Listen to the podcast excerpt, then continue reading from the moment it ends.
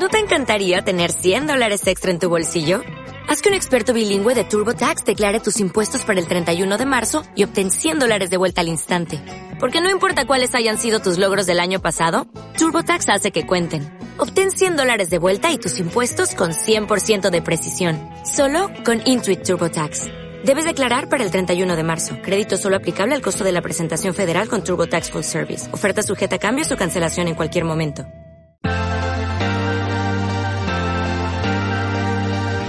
Gestión del patrimonio en cierre de mercados.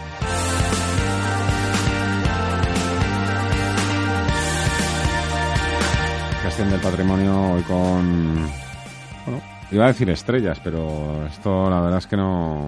Ya me dice por aquí Jesús Domínguez, me dice, no, no, no, no. No estarían, no, pero Grandes, grandes. Jesús Domínguez, gestor de Valentum, ¿qué tal? Muy buenas tardes. Hola, ¿qué tal? Buenas tardes. Y Juan Barrio Vero, gestor de DBS. Hola, Juan. Muchas gracias por la presentación una vez más y muy buenas tardes. Ah, bueno, bueno, eh, los resultados están ahí. Eh, ¿Cerráis ya posiciones o todavía hay que esperar un poquito? Creo que seguimos ya cara al año 2020, ¿no? Esto es un negocio recurrente, así que mm. Por el año que viene, manteniendo las ideas de convicción y esperando que el año que viene sigamos con la buena estrella, a ver si lo conseguimos. El dinero nunca duerme, ya lo sabes. Nunca, nunca, nunca, nunca, Aquí ni cerramos ni abrimos la persiana. Que queda muy bien esto de, no, bueno, eh, los que cierran ya la posición, ¿no? Y ya, ya se marchan de posición. Yo todavía no he conocido a ninguno que lo haga. Yo conozco a alguno del mercado, sí, porque ya son muchos años. Esto debe llevar ya un más 25, más 30. Hacen ese tipo de cosas, sí, pero es otro tipo de gestión, ¿no? Es renta variable, stock picking, sino fondos estos de retorno absoluto. O sea que es un negocio un poco diferente. Eh, viendo los resultados un poco, más 25%, más 23-25% euros estos 50, eh, ¿ha sido un año tan fácil como puede parecer? Acércate un poquito más. Sí, me acerco. Eh, bueno, ha sido un año eh, excepcionalmente bueno. yo sigo bastante una publicación de Deutsche de Jim Reed, que, suele publicar todas las mañanas, y él hace un análisis mensual de las rentabilidades de 38 activos en concreto. Nada menos, ¿no? Están en renta variable, renta fija, divisas, materias primas o commodities y este año es el mejor de la serie que él eh, sigue desde hace 13, 14 años, me parece que es. Y curiosamente el año pasado fue el peor. O sea que efectivamente es un año fantástico desde todos los puntos de vista. Quizá en parte porque todos pensamos que iba a ser un año complicado y, el mercado le gusta llevar la contraria. Yo, eh, nosotros que tenemos ese sesgo de, de mirar un poco más compañías pequeñas y este año más si cabe porque al final todo lo grande ha volado y no entraba dentro de nuestras métricas de valoración. Ahí sí que hemos visto una diferencia y este, este debe ser un activo que no ha metido eh, Jim en la, en la lista, ¿no? Las small caps, que yo creo que lo han hecho bastante peor, por lo menos las, las europeas. Eh, entonces ahí nosotros sí que seguimos viendo valor, hay cosas muy baratas y, y lo raro de este año ha sido que dentro de que ha sido un año con mogollón de activos eh, subiendo mucho y haciéndolo muy bien, está habiendo salida de dinero, por lo menos en, renta variable. Lo comentábamos ahora, ¿no? Mucho dinero yéndose a renta fija, que a gestores como nosotros más enfocados en la renta variable, pues nos sorprende muchísimo. Pero bueno, es lo que hay. Entonces, cuando hay salidas de dinero, siempre las, las pequeñitas sufren un poco más. Y, y, las ves ahí un poco más aparcadas en valoración. Eh, tienes toda la razón. Es que tengo por aquí apuntadas algunas compañías las que más rentabilidad han tenido este año en España, ¿eh? no sé si las tenéis, pero son Urbas, Farmamar, Edreams, en general son compañías que son muy muy poco seguidas por, por los analistas. Pues esas, bueno, esas sí entrarían en, small cap, ¿no? O sea, ah. sí, que son de pequeña pues capitalización. Sí, sí. ¿Tú juegas también, sigues apostando a empresas de gran capitalización? Sí, casi dos tercios del fondo gran capitalización también? y un tercio es small mid cap. En principio sí, porque realmente eh, digamos que el cambio de año no, no necesariamente varía la estrategia, pero no hay ningún tipo de especificación en el folleto que nos obligue a tener X eh, large cap. Lo que ocurre es que es verdad que este año, aparte de esas que has encontrado, Fernando, las has encontrado muy bien, pero hay una serie de valores, eh, por ejemplo, Ferrovial lleva un 40%, me parece, Iberdrola también lleva en torno a un 30 y algo son compañías que se pueden invertir perfectamente, historias muy sólidas, entonces ahí, bueno, en cada una de esas en concreto tenemos un 8% del fondo, o sea que entre las dos un 16%. y son historias que de momento parece que siguen eh, aportando eh, satisfacciones, crecimiento y por valoración incluso eh, también están, están en el momento, según nuestra opinión, para comprarlas. ¿Van a seguir en tu cartera Ferrovial y Iberdrola? En principio sí, o sea, no, no hay nada que hable en contra. Sigo buscando más cositas, ¿eh? También el mercado de commodities. Aquí todo el mundo está obsesionado. El petróleo y el oro. Bueno, pues lo mejor, el paladio y el níquel. Cuéntame tus últimos cambios, Jesús, los que habéis hecho Luis y tú. Eh, pues la verdad es que... ¿Se ha arreglado un poquito el año? Se ha arreglado un poquito el año. Hemos tenido un noviembre muy bueno. Eh, hemos subido como un 6%, una cosa así.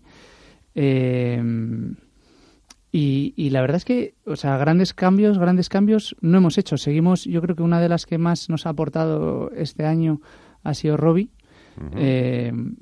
va como un tiro. Eh, la verdad es que tienen muy buena pinta todos los nuevos medicamentos, la enoxaparina, todo lo, que están sacando ahora y eh, los próximos que van a venir que, bueno, uno de ellos, Risperidona, ya eh, está bastante cerca, empezarán a comercializarlo finales del año que viene o, 2021 y eso te vuelve a, cambiar muchísimo la compañía, te vuelve a aportar muchísima generación de caja con prácticamente toda la inversión ya hecha. Eh, y luego, pues nada, hemos ido ajustando posiciones, alguna cosita muy pequeña que hemos vendido, hemos entrado alguna cosita pequeña, pero así de pesos relevantes seguimos con Dominion en España, con Robi, con, con Alantra, eh, y luego en el extranjero las más fuertes son Gin Group en, en Reino Unido, EDPR y International Petroleum en Suecia. Todavía tenéis, me imagino que lo comentaréis también, ¿cómo, cómo se llama la financiera esta británica que os hizo ahí un 7, ¿no? Como se dice vulgarmente hablando. Burford Capital. Burford Capital. La, la, que financia, financia los, los litigios. Bueno, eso lo deshicimos eh, después del verano. Y, hombre. De todo se aprende. eso es lo más importante. de, eso hemos aprendido y mucho. Entonces, pues bueno, está olvidado. O sea, bueno, si, si no sé, eh, no, no, vale la pena, ¿no? Acordarse de si hubiese pasado esto o lo otro. Eh, decidimos tomar una decisión, tomamos una decisión que fue salir al final. El valor luego tampoco ha hecho nada, se ha quedado ahí muerto. Y, y ya está, y tenemos muchos otros valores en cartera que, que tienen mucho potencial, con lo cual. ¿Os cuesta ver oportunidades en este entorno? No, vemos, vemos nos cuesta ver oportunidades en valores grandes. Vemos muchísimas oportunidades en, en, valores pequeños, algunos que hasta nos parecen demasiado pequeños y, igual no los tocamos, ¿no? Y, y, luego por geografías, pues sorprendentemente, mm, no sé decirte, tenemos algo de peso relevante en Reino Unido y luego estamos viendo bastantes oportunidades en, en Italia. Son compañías pequeñas, entonces no les estamos dando demasiado peso a cada una eh, pero, pero estamos viendo en número de compañías, número de oportunidades, bastantes en Italia. Me acabo de acordar una pregunta que, te quería hacer. Eh, cuando hablabas de Robi, una que os muestran, por ejemplo, estos son un poco la nueva gama en lo que estamos trabajando en nuestro eh, laboratorio de, de, investigación. Luego vosotros os apoyáis en profesionales del sector para que os comenten, os expliquen un poco cómo funciona tal molécula que interactúa con tal receptor neuronal para provocar un aumento de la dopamina? Eh, a, tanto no llegamos y, realmente ellos lo explican muy bien. Tienen un director de, de I+.D. al que, al que hemos visto bastantes veces que, te explica todo ese tipo de dudas muy bien, eh, pero tú al final llegas a donde llegas. Entonces, ¿qué es lo que te interesa?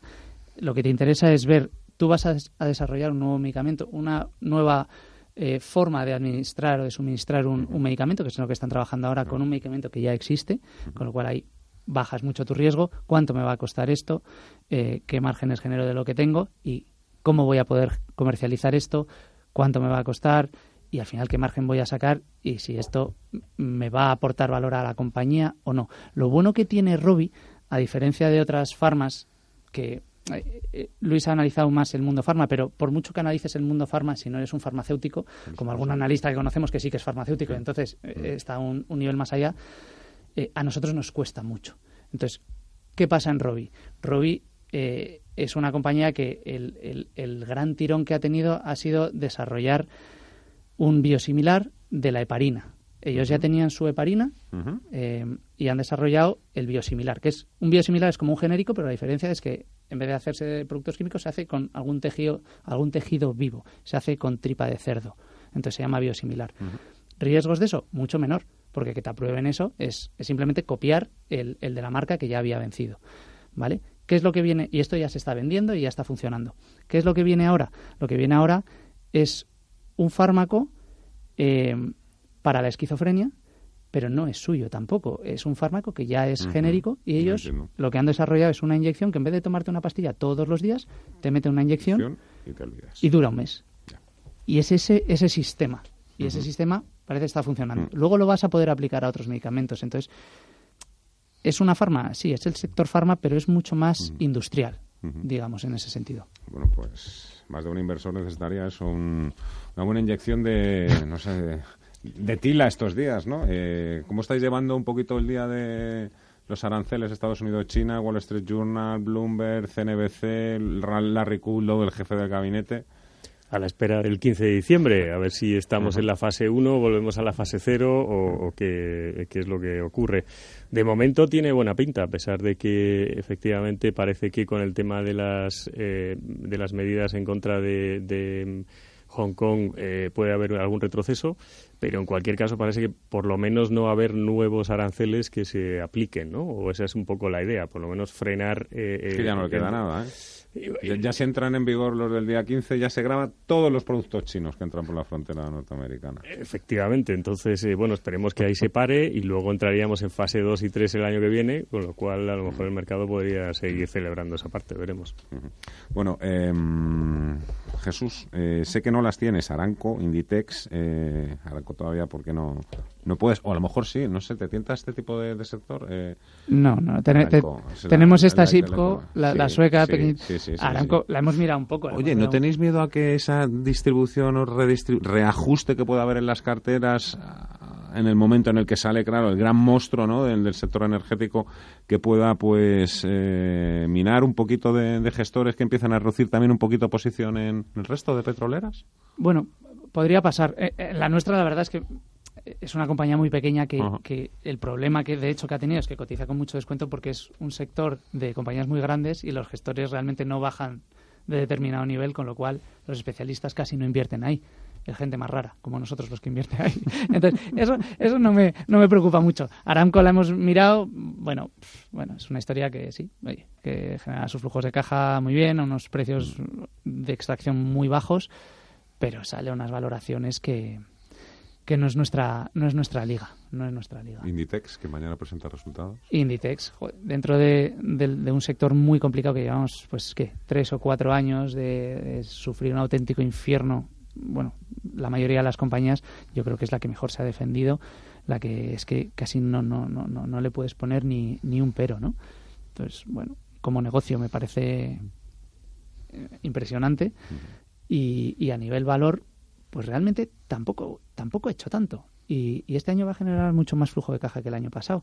Con lo cual, a mí me parece que empieza a estar más barata que el año pasado, aunque igual en cotización la puedas ver, bueno, más o menos, o un poco más cara. Bajó mucho a 24, volvió a subir a, hasta como a 28, ¿no? Eh, pero, oye, con bajadas es un valor muy sólido y, y puede ser súper interesante. Bueno, las expectativas son siempre muy altas, ¿no? En el caso de, de Inditex. si no supera un 7%, un 10% de beneficio de ingresos, será una gran decepción, ¿no?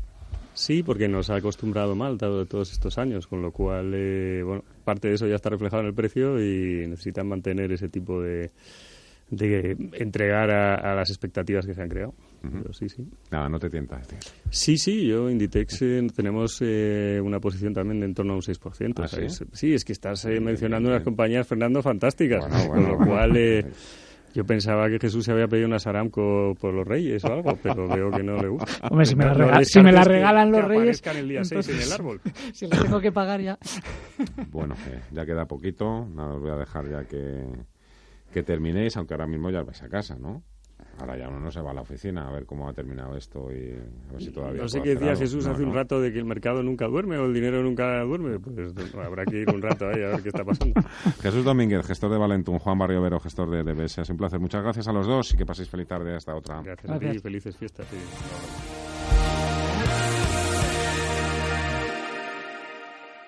Dale más potencia a tu primavera con The Home Depot.